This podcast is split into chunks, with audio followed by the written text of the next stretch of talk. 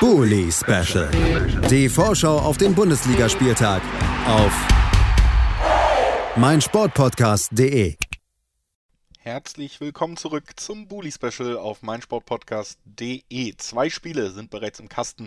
Das bedeutet natürlich, dass wir uns mittendrin in der sagenumwobenen Samstagskonferenz der Bundesliga befinden. Und das dritte Spiel in unserer Besprechung des 21. Spieltags, das ist das Duell zwischen Mainz 05 und der TSG Hoffenheim. Und wir sprechen drüber mit Jan Budde von den Hinterhofsängern. Hallo Jan. Gute. Und auf der anderen Seite mit Luis Löser von den Hoffe News. Hallo Luis. Moin. da war aber einer deutlich elanvoller in der Begrüßung schon als der andere. Mal gucken, ob sich das auch in der Spielbesprechung niederschlagen wird. Wir haben hier die Ausgangssituation, dass der Tabellenzehnte auf den Tabellensiebten trifft und gerade vor Hoffenheim äh, ja, eine fast überraschende Platzierung. Nachdem man vor wenigen Spielen noch über die Champions League diskutiert hat, ist man zumindest temporär mit zwei Niederlagen in Folge aus den europäischen Plätzen komplett rausgerutscht. Wir wollen aber zuerst auf die Mainzer gucken, Jan, die jetzt als äh, Gastgeber natürlich schon mal eine ganz schöne Ausgangslage haben, werden wir vielleicht auch noch drüber sprechen. Da gab es zuletzt eine 1 zu 0 Niederlage gegen Eintracht Frankfurt in einem Freundschaftsspiel. Das ist vielleicht für die Form interessanter als das andere Spiel, was so ein bisschen zurückliegt.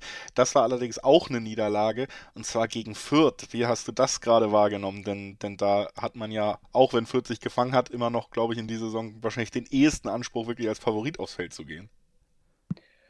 Ja, du hast bei Mainz einfach Verletzungsprobleme gehabt. Du hast ähm, Stürmer, auf die permanent gesetzt werden musste, die dann auch ein Stück weit überspielt waren, die die Form nicht ganz konservieren konnten mit äh, Johnny Burkhardt vor allen Dingen und Karim Onisivo.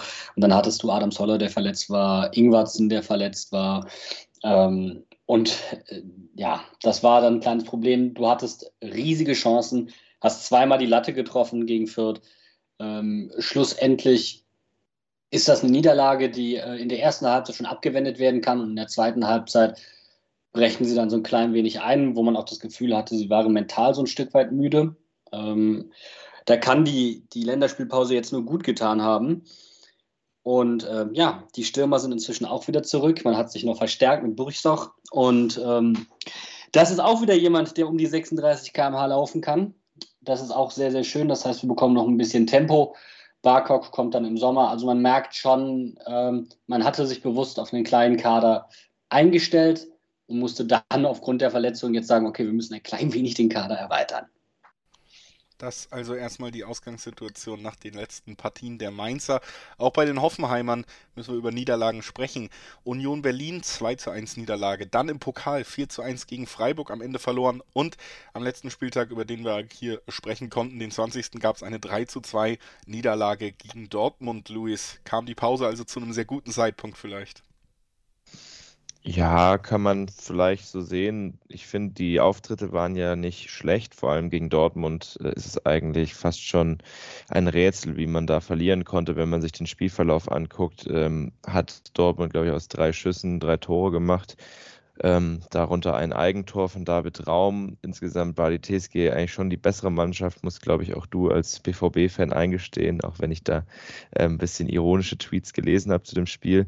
Also ähm, die Form war ja nicht schlecht, die, nur die Ergebnisse haben nicht gepasst, was jetzt aber auch ähm, zwangsläufig irgendwann mal passieren musste, nachdem man vorher ja sieben Spiele in Folge ungeschlagen geblieben ist und da auch ab und an mal Glück hatte, wenn ich da ans Spiel gegen Frankfurt oder gegen Freiburg denke, wo man jeweils äh, Last Minute sich noch äh, den Sieg holt oder gegen Leverkusen auch äh, innerhalb von fünf Minuten aus dem 2-0 und 2-2 gemacht. Also da waren mehrere Spiele dabei, wo das Glück eher auf der Seite der TSG war. Diesmal war es auf Seiten von Dortmund.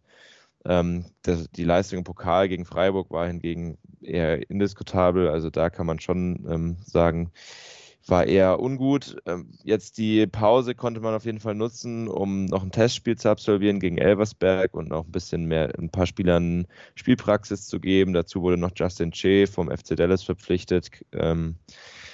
Rückt auch gleich in Fokus, weil jetzt ähm, mit Akpoguma und Kader Jabek die beiden Rechtsverteidiger ausfallen, aber ähm, Sebastian Hönes hat schon auf der PK angesprochen, dass Jane nicht in der Startformation stehen wird, also können wir gespannt sein, wer dann rechts auflaufen darf. Gegen Dortmund war es ja Bebu, der dann eher offensiv ist, hat das auch ganz ordentlich gemacht, aber man hat natürlich schon gesehen gegen den Ball, dass er eben Offensivmann ist und wenn er dann da diese Wingback-Position bekleidet, dann ist da auch ab und an eine Lücke. Das 1-0 ist ja auch über seine Seite gefallen, auch wenn es einfach ein wunderschön herausgespieltes Tor war, muss man auch sagen.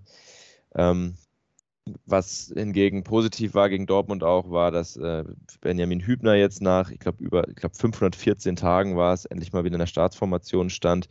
Hatte ja ewig mit Verletzungen zu kämpfen und hat gegen Dortmund eigentlich gleich wieder eine abgeklärte Leistung gezeigt. Ich glaube, von der Sportschau stand er sogar in der Elf des Tages.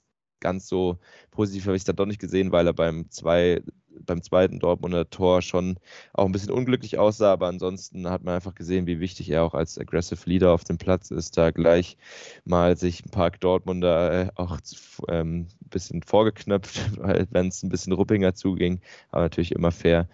Ähm, und der wird jetzt auch gegen Mainz mit sehr hoher Wahrscheinlichkeit in der Startformation stehen, weil man eben doch dann einige Ausfälle noch zu verkraften hat. Äh, Richards wird nicht spielen können. Ähm, die, die beiden angesprochenen Rechtsverteidiger sind auch nicht dabei. Robert Sko ist jetzt zumindest wieder im Aufbautraining. Ähm, Bicakcic und Jon weiterhin, fallen weiterhin aus. Rudi ist jetzt wegen einer Gelbsperre nicht dabei.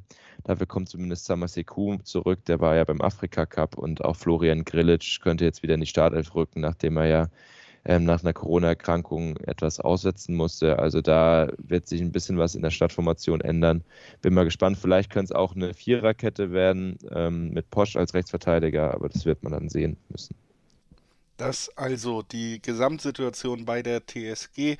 Jan, lass uns nochmal auf die Mainzer gucken. Beste Heimdefensive der Liga ist man bei den Mainzern. Mit wie viel breiterer Brust guckt man mittlerweile auf Heimspiele als auf Auswärtsspiele? Ja, mit deutlich breiterer Brust, ne, weil man einfach sehr, sehr, sehr heimstark ist und sehr, sehr auswärtsschwach, was man natürlich nicht so ganz erklären kann. Jetzt dürfen auch wieder Zuschauer dazukommen. Äh, mal gucken, ob das einen Effekt hat. Aber ich glaube, insgesamt ist sehr, sehr wichtig, dass zum Beispiel Dominik Kor wieder voll mittrainieren kann, ähm, der einfach eine Erfahrung mitbringt, der ähm, auch vielleicht nochmal das ein oder andere besser sortieren kann im Mittelfeld. Und äh, mit Stach zusammen, der das sehr, sehr ordentlich auf der 6 gemacht hat, äh, der jetzt auf die 8 rücken könnte, bin ich mal gespannt, ähm, ob für wen es da eng wird. Ob das für Lee eng wird, aber ich glaube eher für Barrero.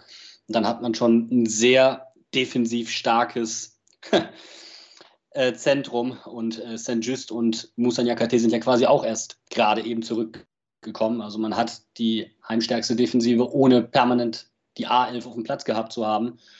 Das ist schon ziemlich gut. Jetzt muss es nach vorne noch etwas besser klappen. Ähm, Schlüssel da bei uns in dem 3-5-2 respektive 3-4-3 klassisch die Außen. Sollte Bebu wieder spielen, ähm, sind die Hoffenheimer da definitiv anfällig, weil ich sehe seine Leistung tatsächlich sogar relativ schlecht. Ich habe mir das ganze Spiel nochmal angeguckt, das war defensiv wirklich überschaubar.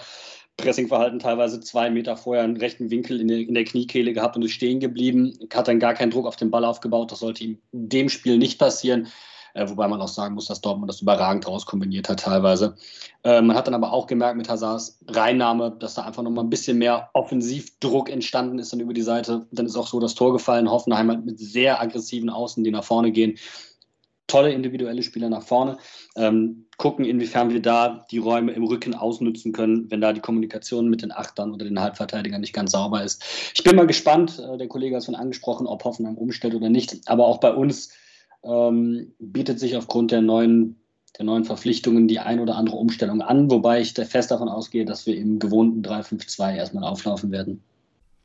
Das also die Situation nochmal bei den Mainzern und vor allen Dingen wichtig auch die Bestätigung, lieber Luis, dass Dortmund das vollkommen verdient gewonnen hat äh, am letzten Spieltag gegen Hoffenheim.